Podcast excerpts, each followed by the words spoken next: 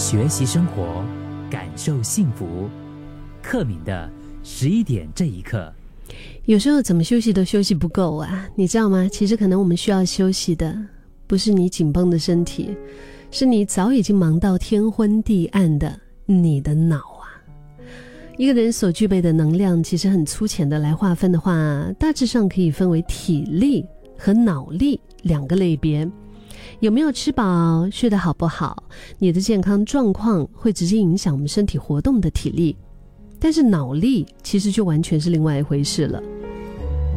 你可以把大脑想象成一台电脑，呃，有着负责指挥身体运转的 CPU，然后还有记录无感讯息的记忆体。而当你不断的一直在那边哇猛操作电脑的话，你的 CPU 会怎么样呢？会过热呀。所以处理问题的效能就会变慢呐，就会逐渐的下降，也可能是你的短期记忆体满了，所以需要用心整理之后，重新的释放可用的空间。肉体的忙累要恢复，其实很直观，你可以靠着睡觉、躺平，什么都不做，就可以充电了。不过一个人精神上的疲惫，相对就复杂的多。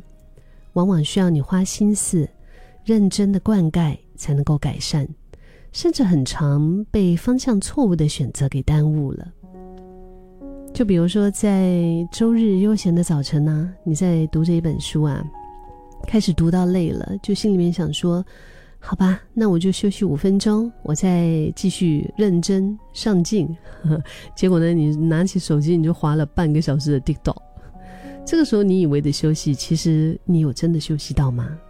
并没有，因为读书并不是什么耗费体力的运动，顶多不就是让肩膀有点僵硬啊，眼睛有点酸。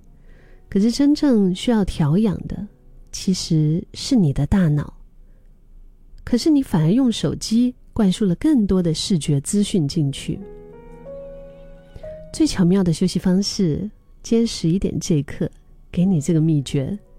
其实就是在不同性质的活动之间转换，让视觉休息，然后转去做一些听觉的活动，让输入暂停，改成做一点输出的活动，让大脑休息，把我们的身体派出去忙碌一下。